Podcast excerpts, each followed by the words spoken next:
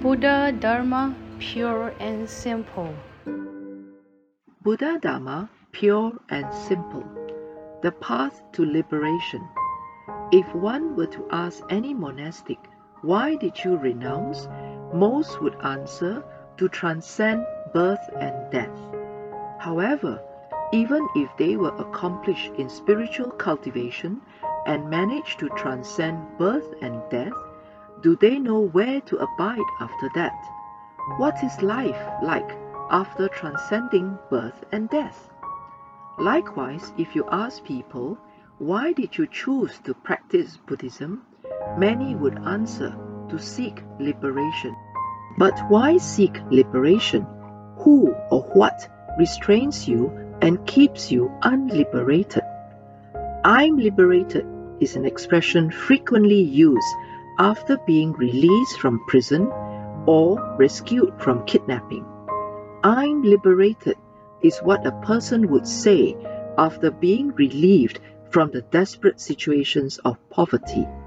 Moreover, those who receive justice after being relieved from political persecution may say, I'm now liberated. However, the majority of people in this world are neither imprisoned nor kidnapped.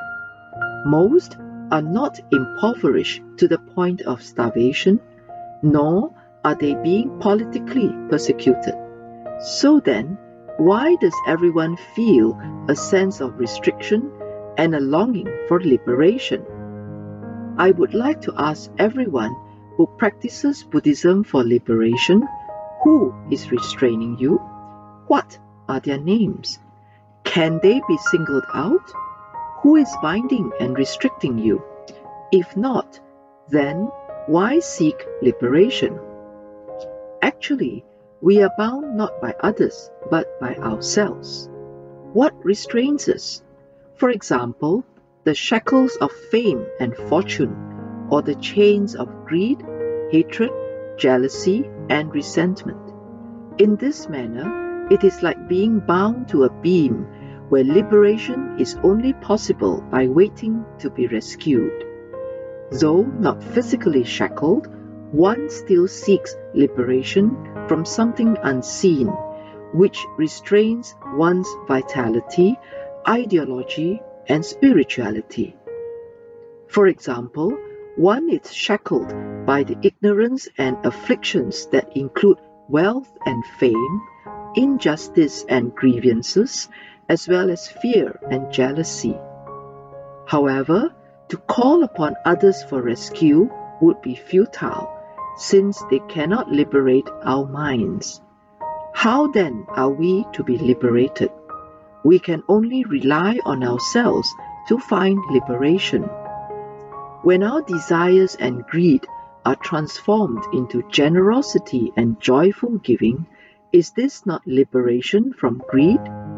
Is it not liberation when our anger and bitterness are transformed into calm and peace so that hatred does not arise? Is it not liberation when our ignorance and resentment are wiped away with the wisdom of the Dharma? If we wish to be liberated by others, how can they help? Others can only liberate you from physical restraints but how can they help you when it comes to intangible inner restraints such as greed, anger, and inf- affliction? Moreover, where do we abide after liberation? When living in a monastery, can liberation be maintained? Once we return home to family life, can this sense of liberation continue? When at work and dealing with people, can liberation be sustained? If we can find liberation in all of these places, then why is it impossible to stop ignorance, resentment, indignation, or anger from arising? Is it not liberation the moment one can let go, regardless of circumstances? Why go elsewhere to seek liberation? Why request assistance from someone else? These are not solutions.